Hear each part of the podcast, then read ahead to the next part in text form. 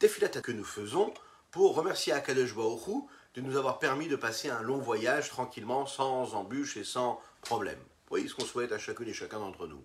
D'ailleurs, on peut se le dire tous les jours. Bon voyage, oui, comme certains aiment le dire. Je pense à vous, mon cher ami. Alors, et pourquoi est-ce qu'il lui demande de faire Tfilat alors qu'il vient de terminer la vida? Et là, euh, quand il pose la question à son son rabbi répond, lui dit, bah écoute, je t'ai regardé pendant la tefila, j'ai vraiment eu l'impression que pendant les mots que tu prononçais de la tefila, tu pensais vraiment à autre chose. J'ai eu l'impression que tu grimpais jusqu'au sommet de la tour Eiffel avec tes propres mains. J'ai eu l'impression que tu avais fait le tour du monde. J'ai eu l'impression que tu étais déjà en train de t'occuper d'un grand, grand, grand business à Manhattan. Donc je me suis dit, avec ce long voyage que tu as fait pendant ta prière, sûrement que tu dois faire tes filates. Vous savez, quand on prie, on pense à dix mille choses en même temps. Est-ce qu'on pense aux mots qu'on dit? C'est ce que nous allons voir. Le pouvoir des mots que nous prononçons comme il faut, qu'on articule comme il faut. Une deuxième histoire, Cocorico, on la connaît mais elle est sympathique, on va la rappeler. C'est l'histoire d'une synagogue, la synagogue de Baal Shem Tov. Tout le monde prie avec ferveur, on est le jour de Kippour, on arrive au moment de Neila. Tout le monde prie avec ferveur et concentration et direction de pensée. Quand tout à coup on entend au fond de la synagogue Cocorico, Cocorico C'est un berger habillé comme un berger, qui ressemble à un berger, qui n'a pas de livre de prière dans les mains, mais qui dit Cocorico. Bien sûr, on décide, on a envie de le faire sortir de la salle, de la synagogue. Quand le Baal Shem intervient, il dit Non, surtout pas, laissez-le avec nous, laissez-le. À la fin, on demande au Baal Shem Mais pourquoi est-ce que vous avez voulu le garder avec nous? Et là, de répondre le Baal Shem C'est grâce à lui. Son cri du cœur oui, son intention était tellement forte qu'Akadosh Baruch nous a épargné un décret. Et tout ceci grâce à lui, et non pas aux prières de toutes et tous ici présents. Boker Tov les Koulam. Bonjour à toutes et à tous, je suis infiniment heureux de vous retrouver dans cette magnifique matinée que Dieu nous offre sur la terre. J'espère que vous allez bien. On va aborder la première partie du 38e chapitre de Tania. Ensemble. Juste après, c'est quelques notes de Nigun.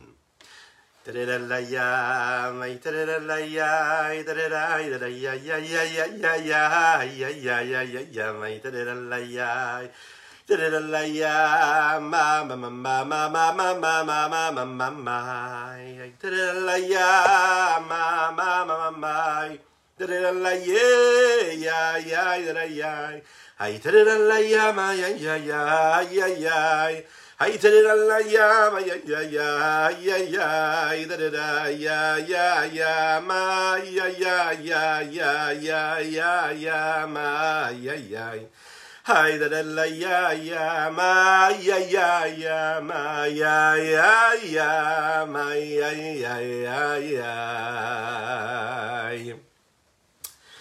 En effet, parmi toutes les téphilotes que l'on peut faire dans notre vie, laquelle ressemble plus à cet homme-là, ce jeune homme qui finit sa mida et laquelle ressemble plus à ce cocorico. Bon, on a l'habitude de faire notre prière, mais est-ce qu'on pense vraiment à ce qu'on dit? Est-ce qu'on prononce nos mots? Est-ce qu'on pense vraiment à ce qu'on s'acquitte de notre tefila? De quelle façon la halacha nous dit? De quelle façon on peut s'acquitter de la tefila? Est-ce qu'il suffit juste de dire les mots? Est-ce que nous pouvons euh, parler, penser à autre chose? De quelle façon nous devons prier? Eh bien, la réponse, c'est un paradoxe. Et on va le voir tout de suite. D'un côté, on voit clairement que le fait de crier Cocorico du fond du cœur, bien sûr, ça n'est sans aucune euh, mesure beaucoup plus beau, beaucoup plus grand, beaucoup plus fort que de prononcer la tefila de Tfilata Derer que ce jeune homme-là prononce à la fin de sa Hamida, a priori parce que c'est un cri du cœur. Il y a du sentiment, il y a de l'émotion. Alors que là, il y a eu quoi? Des mots qui ont été prononcés de manière sèche, sans aucune vie, sans aucune émotion. D'un autre côté, d'après la halacha, on qu'un jeune homme qui crie cocorico ou un homme qui crie un cri du cœur pour parler à Dieu, mais qui n'a pas prononcé les mots de la tefila, ne s'est pas acquitté de la tefila. Il n'est pas acquitté. Il a peut-être prié Dieu avec son cœur, mais il n'a pas dit les mots de la tefila. Et on doit dire les mots de la tefila. Si par exemple on lui demande et qu'il va voir un maître et qui lui dit qu'est-ce que je dois faire après avoir dit cocorico pendant une heure et demie, vous voyez que j'ai pensé à cette tefila de tout mon cœur. Est-ce que cette fois-ci je dois refaire par exemple ma Hamida ou est-ce que c'est bon, je suis quitte de ma tefila On va lui dire non, il faut que tu repries encore une fois, et là que tu prononces les mots qu'il faut. La question qui se pose, c'est quelle est la logique dans cela? Le but de la tefila, c'est quoi a priori? C'est de prier Dieu. Qu'est-ce qui est important? C'est quoi? C'est la prière du cœur. Pourquoi est-ce que les mots sont si importants? On va parler justement dans, cette, dans ce, cours-là et le cours Bezrat Hashem des jours qui arrivent de deux choses. De l'intention que nous mettons et de l'action concrète. L'intention, l'émotion, le sentiment et de l'autre côté, l'action concrète. C'est deux choses différentes. Quand on sert Dieu, on peut le faire de différentes façons. On peut le faire en accomplissant des mitzvot, en priant, d'innombrables prières, mais derrière les mots, derrière les gestes, derrière les actions, derrière les actes, il y a une kavana, il y a une pensée, il y a une direction de pensée. C'est la partie, on va dire, spirituelle, émotionnelle, sentimentale, celle de l'âme, c'est le lien profond qu'il y a et qui insuffle un souffle de vie dans nos paroles, dans nos mots, et puis dans nos actions. On peut se constater cela à travers ce que nous faisons nous-mêmes, à travers notre, notre communauté, travers nos semblables. Oui, les gens prononcent, disent des mots, mais souvent sans kavana, sans intention, sans direction de pensée. Et on peut se rendre compte également qu'on est capable de faire souvent des mitzvot, les mitzvot, sans avoir une kavana particulière. On les fait machinalement comme ça, parce qu'on est né dedans, on est né dans la Torah, ou bien on s'est habitué à les faire. Et puis, c'est une habitude. Il y a même des fois parfois l'inverse. Tellement on a de la kavana, tellement on a une bonne pensée, tellement on est concentré, qu'on oublie d'agir comme il faut. Ça aussi, ça existe. Hein. On peut parfois trop penser, trop vouloir bien faire, et l'action concrète, on la fait mal. On dit mal les mots. Qu'est-ce qui est le plus important? Les mots, les paroles, les gestes, l'articulation, ou bien la pensée et l'intention qui se trouvent derrière ces mots? Est-ce que de dire que l'essentiel c'est la pensée, c'est convenable. Qu'est-ce que ça veut dire la kavana? Qu'est-ce que ça veut dire avoir une direction de pensée, une concentration? Qu'est-ce que ça veut dire vraiment? Et pourquoi c'est si important?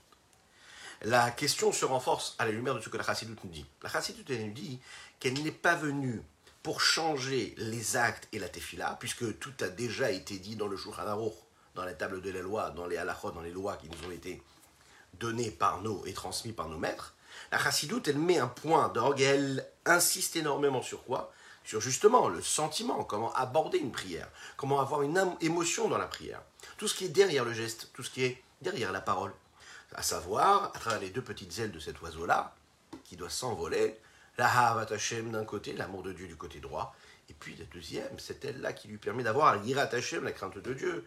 La chassidoute, elle nous permet quoi? D'avoir de la chaleur, de mettre de l'engouement, d'être réellement concernés par les mots que nous prononçons ou bien les actions que nous faisons À la lumière de cette question-là, on peut essayer de se, poser profondément une, question, on va dire, un peu plus approfondie.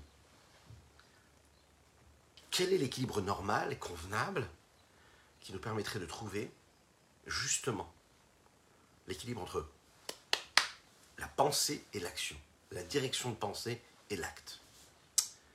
Pourquoi est-ce qu'on a besoin des deux? Pourquoi est-ce que ça ne suffit pas d'avoir une bonne émotion, une bonne émotion, une bonne concentration? Ou bien est-ce que ça ne suffit pas d'avoir juste les mots, juste les paroles? Ou juste l'acte? Il était comme ça, tu dois servir Dieu. Et nous avons basé notre étude du Tania, vous vous en souvenez en introduction par le Rabbi Zalman, sur le verset qui dit Il est proche de toi, chacune et chacun d'entre nous. C'est facile pour nous en réalité de faire quoi eh bien, De nous attacher à Dieu. Comment? Grâce à quoi? Beficha, ta bouche. Beficha la soto. Euh, dans ton cœur, c'est-à-dire grâce à tes émotions, ou bien dans ton action. Donc, d'un côté, il faut que ce soit avec ton cœur, de l'autre côté, ça doit être la soto. Ça doit être fait, ça doit être concret. D'un côté, tu dois le faire beficha avec ta bouche. Donc, ça veut dire que se rapprocher de Dieu, c'est grâce à la bouche, grâce à la parole. Et de l'autre côté, c'est grâce à l'action. Alors, nous allons voir un petit peu ce que la halakha dit sur cela.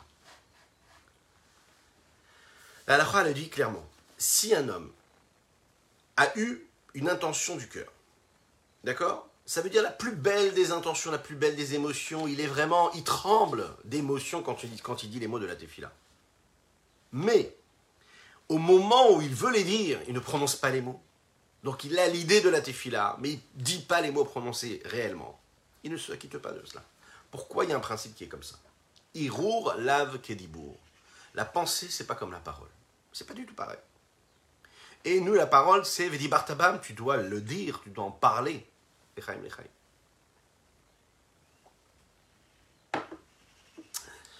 vous rappelle que nous étudions pour la Refoua les de Avraham Nissim Ben Sultana.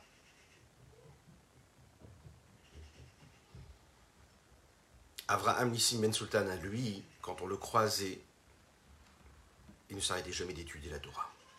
Peu importe les situations, il étudiait la Torah. Il avait un moment, il étudiait la Torah. Il rentrait du travail, il étudiait la Torah. Il attendait le dîner, il étudiait la Torah. Avant la prière, il étudiait la Torah. Après la prière, il étudiait la Torah. Que ces mots de Torah puissent être, pour son mérite, qu'Akadosh Baruch lui envoie, une guérison totale et complète, miraculeuse. Comme un clin d'œil. La mitzvah de la tefila, la mitzvah du Birkat Amazon, remercier Akadosh Baruch remercier Dieu quand nous avons consommé un aliment. Ou bien quand nous avons fait une bracha, une bénédiction avant un aliment. Ça peut paraître banal, avant de manger un morceau de gâteau, avant de boire un verre d'eau. De quelle façon on va faire cette bracha-là? Il faut faire sortir les mots de la bouche. Il ne suffit pas de penser à la bénédiction avant de consommer, mais il faut faire sortir les mots de la bouche. D'un autre côté, si un homme a sorti les mots de sa bouche et d'un autre côté il n'a pas eu la kavana, il n'a pas eu la bonne intention, de manière globale, on peut dire qu'il est acquitté. il n'a pas besoin de refaire une fois, encore une fois, la tefila. Il n'a pas besoin de reprier. Il y a deux cas précis où quand on a dit les mots, on doit quand même recommencer si on n'a pas eu une bonne direction de pensée, une bonne kavana. C'est quand nous, nous disons le, le pasouk, le verset de Shema Israël. Shema Israël que l'on prononce le matin et le soir dans la tefila. Il faut bien penser à ce que nous disons, à savoir que nous prenons sur nous le joug de la royauté de Dieu. Une personne qui fait ce pasouk-là, ce verset-là, en pensant complètement à autre chose, et eh bien là, à ce moment-là, il doit recommencer, il doit relire le pasouk. Mais tous les autres versets de la tefila, si on n'a pas eu une bonne direction de pensée, on peut continuer. Et on n'a pas besoin de refaire. Et la deuxième bénédiction qu'il faut refaire, reformuler avec les mots, si on n'a pas eu, même si on a eu une cavane mais qu'on n'a pas prononcé avec les mots, c'est la première bénédiction du Shmoné Esrei, vous savez, de la Hamida. Celle qui va, vous savez, du début jusqu'à Babuchat Hashem Magen Avraham. Donc, comment est-ce que on peut s'arranger Comment est-ce qu'on peut vivre cette vie-là de juif pratiquant? C'est-à-dire de celui qui veut se rapprocher de Dieu, s'attacher de Dieu de manière émotionnelle et en même temps de manière alachique Comment combiner les deux? Celui qui crie le, cri du cœur, il ne s'est pas acquitté de la tefila. Alors que celui qui a juste dit les mots de la tefila, et que pendant tout le reste du temps, il a pensé à tout ce qu'il avait envie de faire pendant sa journée, lui, il est quitte de la tefila. Mais on va comprendre, c'est pas si simple que ça. Pourquoi? A priori, la tefila, quand on pense à la tefila, c'est une prière. Qu'est-ce que c'est une prière? Une prière, il faut de l'émotion, il faut du cœur. Qu'est-ce que ça sert? À quoi ça sert les mots? Juste les mots, mais à quoi ça sert? Pourquoi les mots Qu'est-ce qu'il y a de si spécial? Vous vous souvenez, on a parlé de ce sujet-là. Quelle est la différence entre une personne qui étudie la Torah et une personne qui étudie les études profanes, ou qui lit le journal, ou qui fait autre chose? Ou même qui lit un livre de philosophie, quelque chose de très profond intellectuellement. Vous vous souvenez de cette anecdote-là, qui avait été donnée par un saint maître, la réponse qui avait été faite la différence qu'il y a quand on étudie la Torah, c'est que chaque mot que nous disons, nous parlons, nous disons des mots qui sont gdoshim, qui sont saints. C'est tout simple. Au moment où tu dis des mots de Torah, des mots de Tefillah, tu te connectes à Dieu.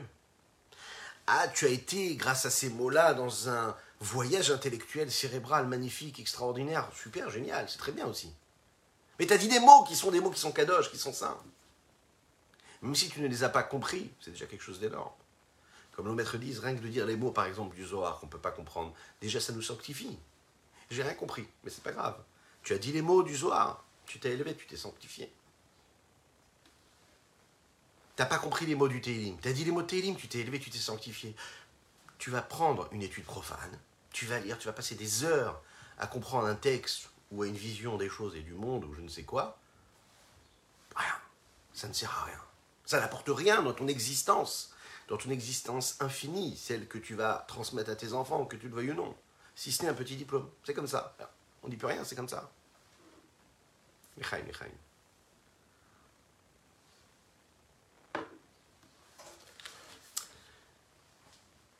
On a posé la question dans nos derniers chapitres, quel était le but de ce monde-là? Nous avons répondu que le but de ce monde-là, c'était ce que Dieu voulait, à savoir de faire de ce monde-là une demeure pour Dieu ici-bas. Comment Nous l'avons dit, grâce à l'accomplissement de la Torah et des mitzvot. Le but essentiel et l'aboutissement de cette mission-là ne peut se faire dans les mondes supérieurs, aussi suprêmes qu'ils puissent être. Cela peut se faire uniquement dans ce monde-là matériel physique le plus bas, c'est-à-dire par l'intermédiaire des mitzvot qui sont concrètes, qui sanctifient le monde matériel de trois façons. D'un côté, grâce au corps de l'homme qui lui s'associe à la mitzvah. Deuxièmement, grâce à la nourriture qu'il va consommer, qui va lui donner l'énergie, la vitalité de faire ce qu'il a à faire. Et de cette façon-là, il élève la vitalité qu'il y a dans la nourriture, et donc dans l'énergie. Et puis, la dernière chose, c'est les objets qu'il va utiliser. Qu'il va utiliser pour sanctifier le monde grâce à cela.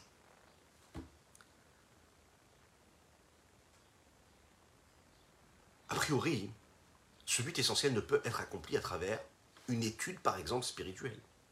Cela ne peut se faire que dans la matière physique. Hamase ou Icar, c'est l'action qui est concrète qui est important. On sait que la descente de la Neshama dans ce monde-là, elle n'est pas là, nous l'avons expliqué hier. Pour elle-même, elle n'a pas besoin d'être réparée. C'est le monde dans lequel elle vit qui, lui, a besoin d'être réparé. Et la Neshama, l'âme de chacune et de chacun, est là pour réparer le monde. Mais elle, elle est très bien. Quand on comprend cela, on peut comprendre un petit peu plus pourquoi est-ce que c'est si important de dire les mots et que l'intention ne suffit pas. En réalité, si on regarde bien, on pousse un petit peu plus, la différence qu'il y a entre les mondes supérieurs et les mondes inférieurs, c'est la différence qu'il y a entre le corps et l'âme. L'intention, l'émotion, la concentration, tout cela, c'est une question de spiritualité. C'est une question de concentration, c'est une question de quoi? De neshama, d'âme. Les mots que nous prononçons et que nous articulons avec méticulosité pour bien dire les mots, chaque mot de la tefila par exemple, et eh bien ça c'est un acte qui est concret, qui est matériel, formulé par tous les membres du corps, les membres de la bouche. Le but n'est donc pas dans l'intention, mais dans l'acte concret. Puisque la neshama est l'âme elle n'a pas besoin d'être réparée. L'intention, elle est déjà bonne. On sait que ton cœur, il est bon. On sait que ton cœur, il est dirigé vers Dieu. Mais comment tu te comportes? Comment tu agis? Qu'est-ce que tu fais concrètement? Donc, le but essentiel, c'est quoi? C'est le pouvoir que les mots, peuvent nous donner. En sortant et en prononçant les mots de notre bouche, grâce à cela, la Neshama, l'âme, elle réussit à faire ce qu'elle a à faire ici-bas sur Terre, à influencer, à sanctifier le corps et donc la bouche. Regardons dans les mots ce que le rabbi Zalman de l'Iyadi a à nous dire. Veineim kol tout ce que nous avons vu depuis les derniers chapitres, à savoir 35e, 36e, 37e chapitre. Que l'essentiel de l'homme, c'est quoi? C'est la Torah et les mitzvot en réparant, en, en sublimant l'existence même humaine et le monde. Comment Grâce aux actions, à mon comportement, et pas seulement grâce aux intentions. Yuval etev psaka alacha ocha de poskim on peut comprendre ce que la nous dit, que ce soit dans le Talmud, que ce soit dans les décisionnaires, dans les textes des décisionnaires. Des La pensée ne ressemble pas à la parole. C'est pas considéré comme la parole. Que ce soit dans l'étude de la Torah, que ce soit dans la Tfila, je ne m'acquitte pas de cela. Vim Kara est celui qui lit la Torah avec l'intention de quoi? D'accomplir ce qui est dit dans la Torah, avait dit Bartabam, que tu dois en parler. Uniquement dans sa pensée, dans son cœur. Et même s'il a fait ça avec toute la puissance de son intention, il ne s'est pas acquitté de la mitzvah. Il n'a pas exprimé, formulé les mots par ses lèvres, il n'a pas accompli la mitzvah. C'est la raison pour laquelle les textes nous disent il faut qu'il recommence et qu'il relise encore une fois et qu'il formule les mots.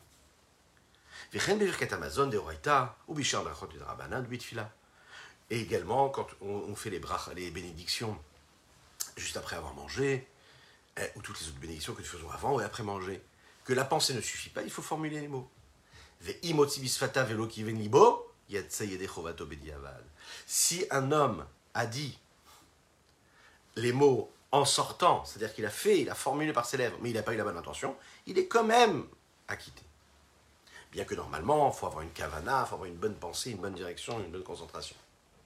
il n'aura pas besoin de recommencer à dire les mots. Levad, comme nous l'avons dit, à part le premier verset du Kriyat Shema et la première bénédiction jusqu'à Magan Avram de la Hamida, où là, il doit recommencer à dire les mots, s'il n'a pas une bonne intention. Comme il est dit au début du deuxième perek, deuxième chapitre de la, du traité Brachot, Akan, qu'est-ce que ça veut dire? Jusqu'au premier verset, à la fin du premier verset, mitzvah de kavana, on a besoin d'avoir la kavana, ça veut dire d'avoir une intention, une bonne direction de pensée. Mikan velach mitzvah kriya, À partir de là, la mitzvah c'est de le lire. Euh, et si je n'ai pas eu la kavana, c'est pas grave. Mais j'ai besoin de le dire. Donc on voit que dans les mitzvot, même dans les mitzvot qui sont la représentation même qu'est ce qu'est le service de Dieu par le cœur, comme par exemple la, la Hamida, comme par exemple le Kriyat Shema, la lecture du Shema, qui est le moment où on prend sur nous le joug de la royauté céleste. Et c'est ce que la fait, plus que le corps, puisque c'est la qui agit à ce moment-là. Eh bien, en réalité, puisque la n'a pas besoin, elle, de cela, c'est en réalité le corps qui en a besoin.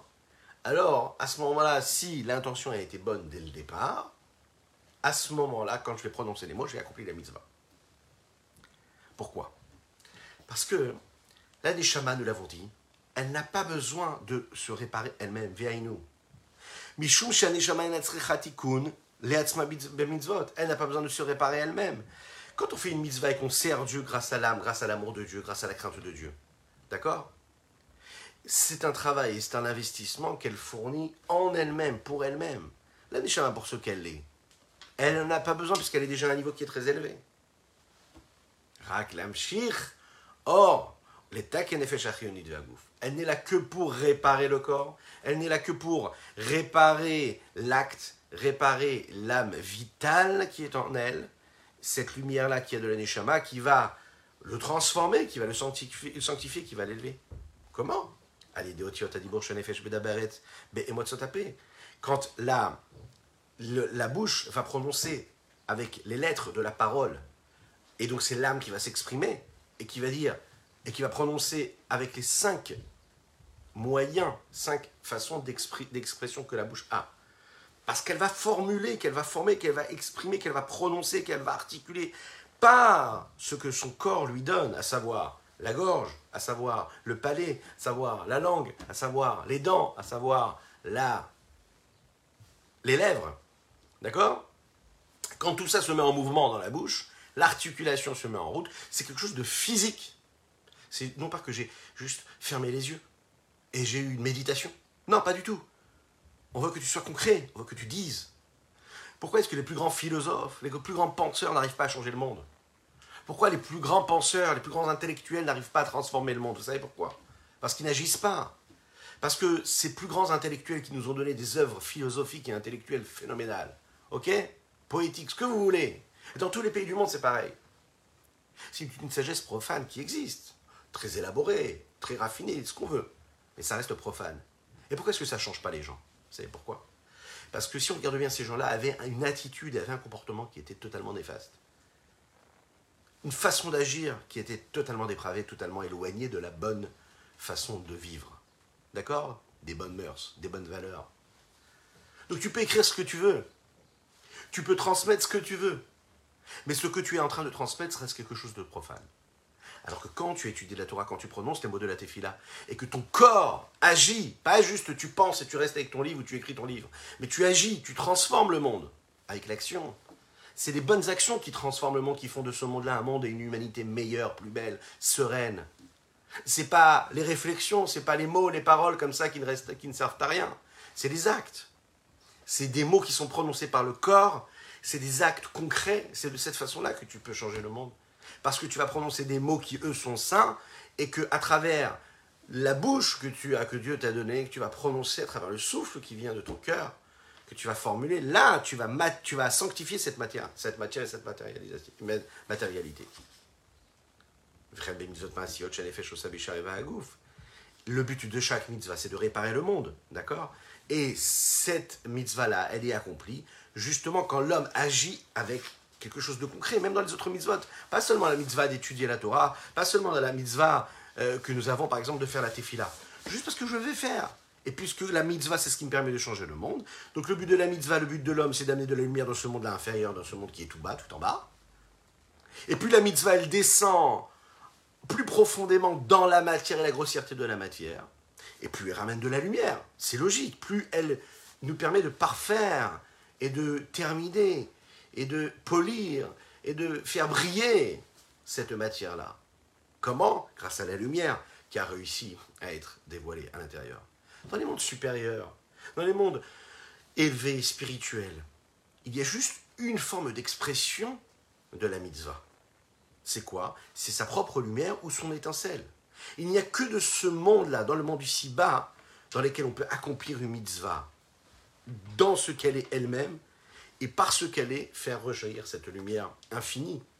Et quand cette lumière infinie rejaillit, alors à ce moment-là, on arrive à atteindre des niveaux qui sont phénoménaux, qui réussissent à atteindre quelque chose de phénoménal également. Lechaim, lechaim, lechaim.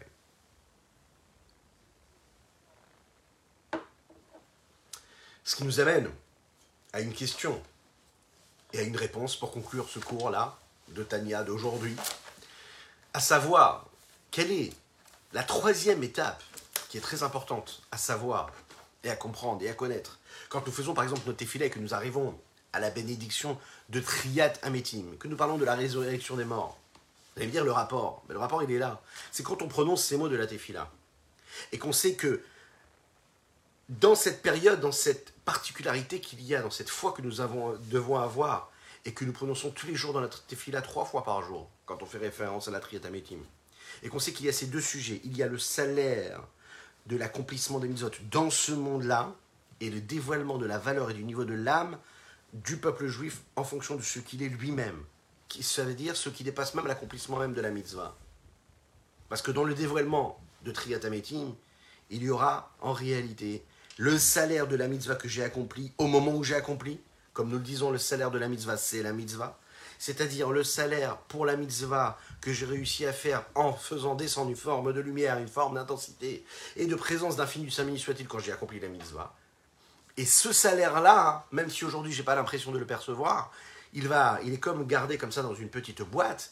Et au moment où il y aura cette venue de Mashiach, au moment où il va se dévoiler, à ce moment-là, je pourrais comprendre l'intensité de lumière que j'aurais produit par un acte physique, par un acte concret, par quelque chose de réel. Voilà ce qu'il faut se dire. Matérialiser au maximum l'influence de la lumière d'Akadosh Baruch dans toutes nos pensées, dans toutes nos paroles et surtout dans nos actes. D'accord?